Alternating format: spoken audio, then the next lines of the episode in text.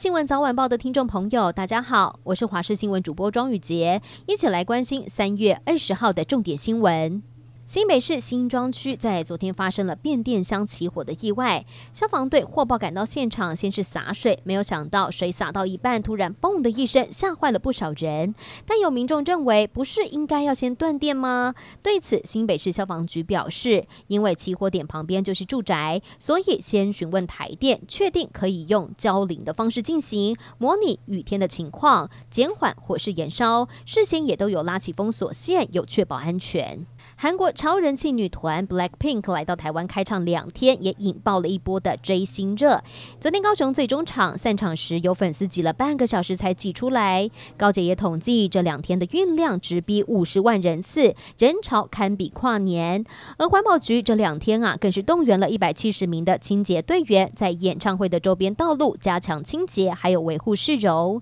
而天团带来的吸金力也非常的惊人，包含像是旅宿、摊商等。周边的观光效益，观光局估计带来了一点八亿的观光产值。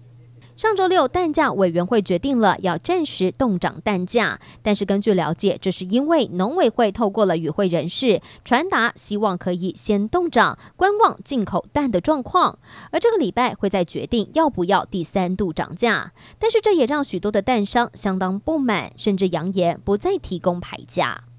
前总统马英九将在三月二十七号到四月七号到中国大陆去祭祖。好，对此，国台办发言人马晓光在今天上午表示，中国方面欢迎马英九先生来到这里祭祖参访，但是民运人士王丹却认为，马英九这是奉召北上，从副主席到前总统，国民党组团北上觐见习团队的热潮达到了新的高度，而这也是习近平最需要的登基贺礼。而蓝绿的立委也保持着不同的看法。法因为太久没下雨了，水库缺水的情况之下，也出现了不少的奇景，像是在云林湖山水库，目前的蓄水率只有百分之三十八点九，水位过低，让原本沉在水底的白色石头现在都露了出来，和原本在水面上的黑色石头形成了鲜明的对比。而另外在日月潭，蓄水率也只剩下百分之六十一点八，原本设计在水位过高的时候要用来让湖水溢流的溢流井，现在也完全露出，形成了。一个神秘的黑洞。最后关心天气的消息，今天的风向吹偏东风，各地是晴到多云，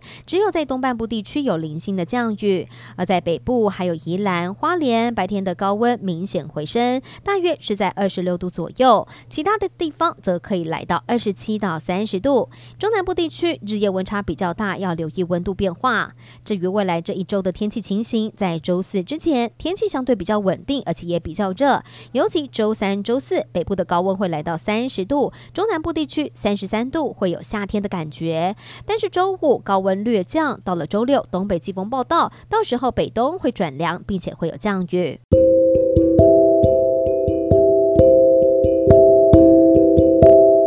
以上就是这一节的新闻内容，非常感谢您的收听，我们下次见。